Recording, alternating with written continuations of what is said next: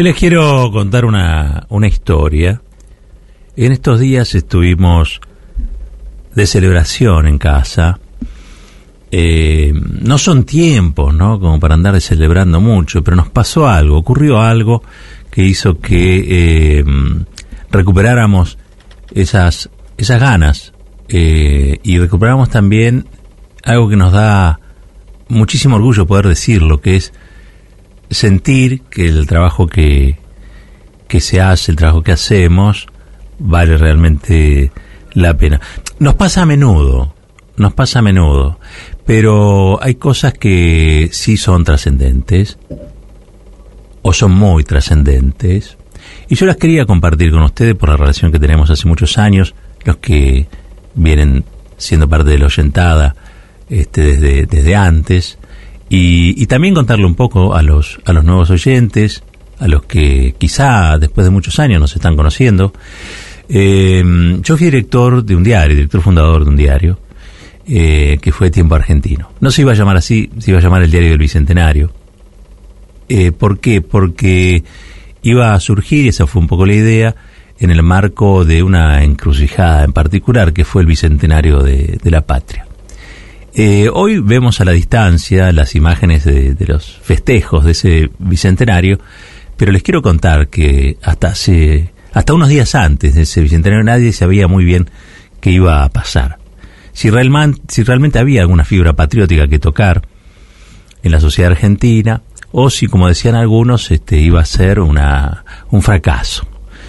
Los diarios que ya sabemos militaron ese fracaso y nosotros desde el diario, eh, la verdad es que no. Dijimos que iba a ser un éxito, 6 millones de personas se movilizaron. Ese diario había surgido con una intención muy clara, que era ser parte de la batalla cultural, eh, y creo que la dimos.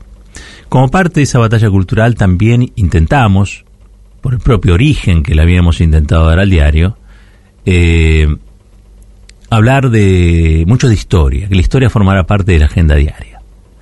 Porque si ustedes se fijan, por lo menos hasta hace un tiempo, digamos, los diarios tradicionales, y fundamentalmente La Nación, fundada por Bartolomé Mitre, da una disputa por la historia. Yo siempre digo que la, historia es eh, eh, ese profeta que mira hacia atrás, pero la historia es más que nada la, base de sustentabilidad de un proyecto de país.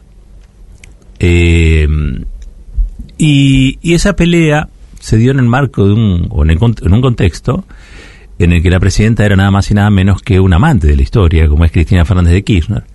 Cristina Kirchner fundó también el Instituto de Revisionismo Histórico Manuel Dorrego, presidido en su entonces por eh, Pacho Donel, para precisamente dar este, batalla eh, a la historiografía liberal.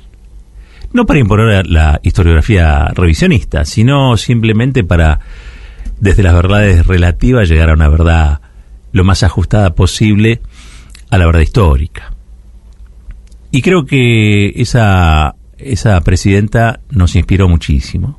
Cuando algunos me, dicen, ¿qué es lo que necesita un presidente o una presidenta eh, para ser exitoso, para ser exitosa? Bueno, poder inspirar a otros a dar su versión mejor de sí mismos, ¿no? O sea, poder inspirar a otros para que den todo de sí, la mejor versión de la que sean capaces de sí mismos. Eso es un presidente o eso es una presidenta que eh, consigue que otros se contagien. A mí me contagió. A mí y a mi compañera, la mejor periodista que yo conozco, Cintia Otaviano, que era parte del equipo de investigación del, diario. Y como parte del equipo de investigación del, diario, entre otras cosas, publicamos en tapa eh, las enfermeras de la fundación, un merecido homenaje a la Fundación Eva Perón y a sus enfermeras en particular, eran las milicias de, Evita.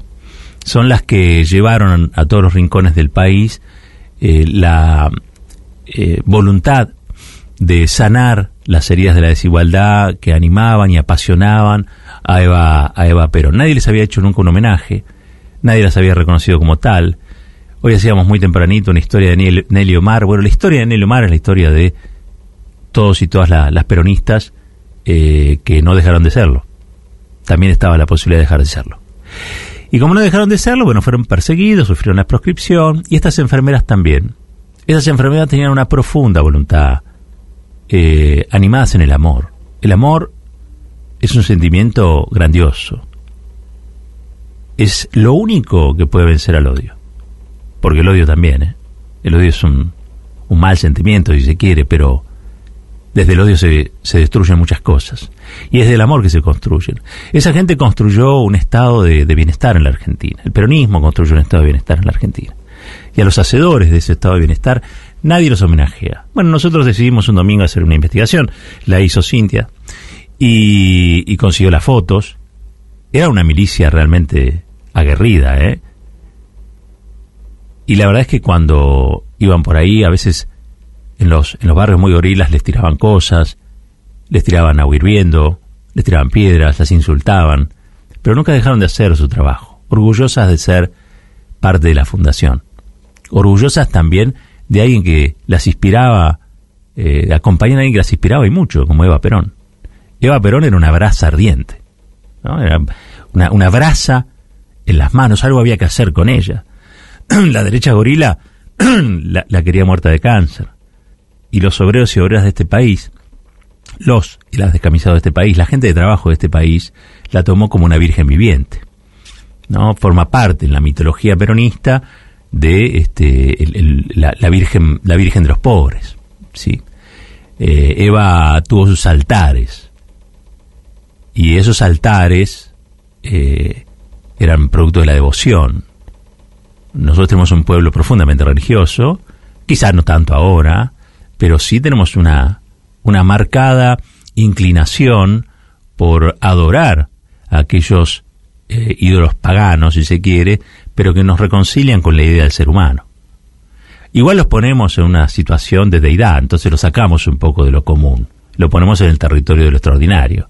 Y Eva Perón tuvo ese...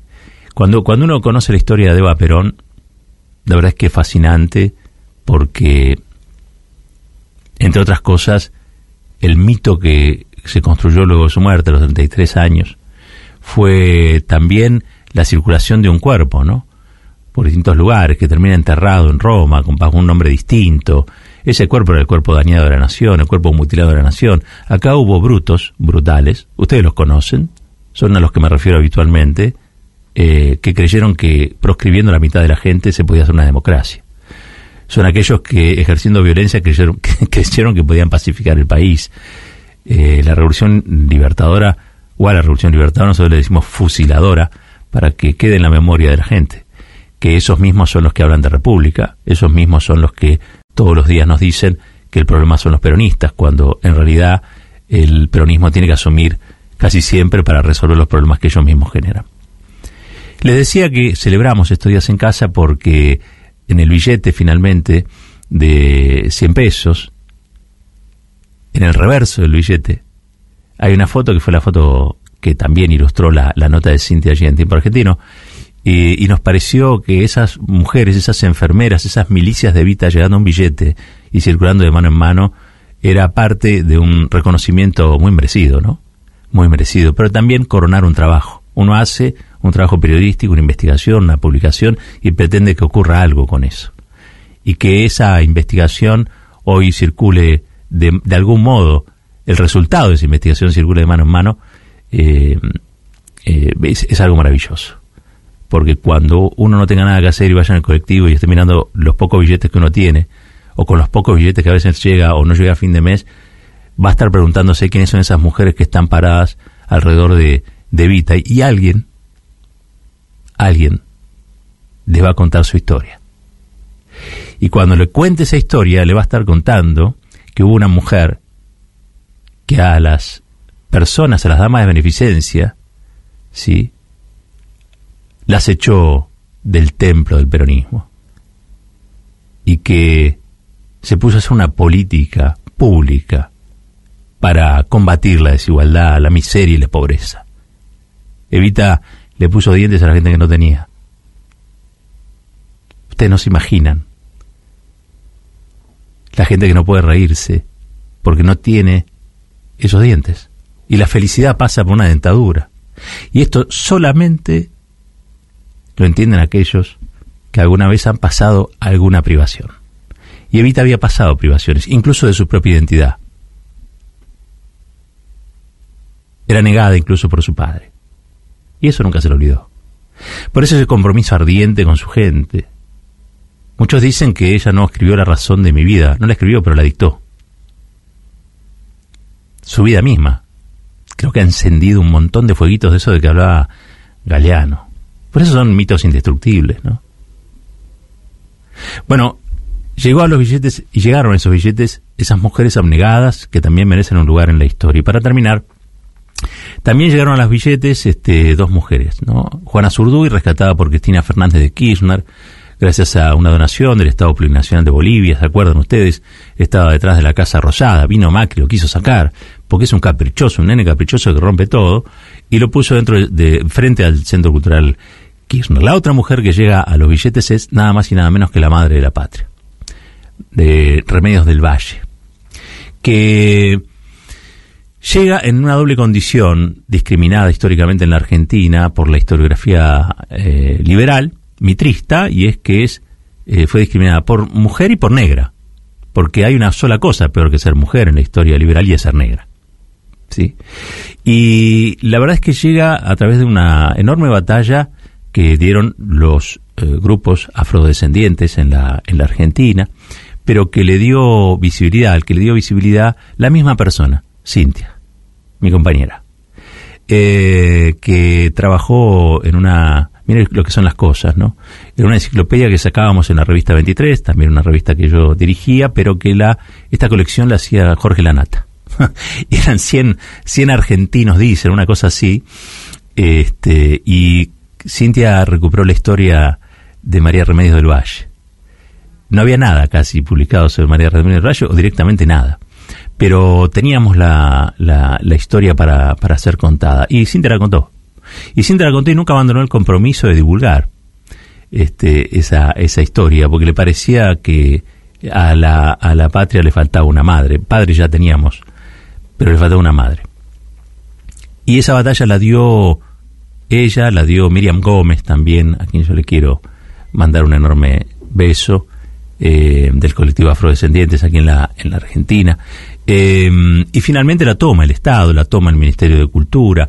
Bueno, todo eso sucedió porque hubo una generación de periodistas, eh, de los muchos que estuvimos ahí en tiempo argentino, inspirados por lo que fue una política pública que era la de la recuperación de la historia, porque necesitamos tener o saber por qué le decíamos próceres a, nuestros próceres. Y también saber y conocer por qué había próceres o gente que merecía hacerlo y no era tratado o reivindicada como tal. Esa inquietud que nos despertó Cristina Kirchner este, fue una inquietud que, bueno, impactó fuertemente en nuestra subjetividad eh, y nos hizo los periodistas que somos. Hemos tenido muchísimas alegrías, también muchos sinsabores en estos años, ustedes sabrán, pero lo que sí estamos es profundamente y eternamente agradecidos porque a través de la historia eh, no es que aprendimos a amar al país, porque ya lo amábamos, sino que asumimos un compromiso para hacer de este país un país mejor.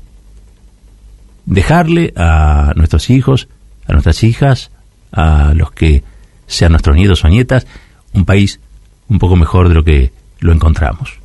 Y un país un poquito mejor de lo que nos encontramos es un país que conoce su historia. Al menos eso. Yo no sé si vamos a lograr combatir hasta el final la desigualdad. Yo no sé si vamos a lograr el sueño de la justicia social o de la independencia económica. Yo no lo sé. Yo no lo sé. Probablemente eso nos sirva para caminar hacia algún lugar.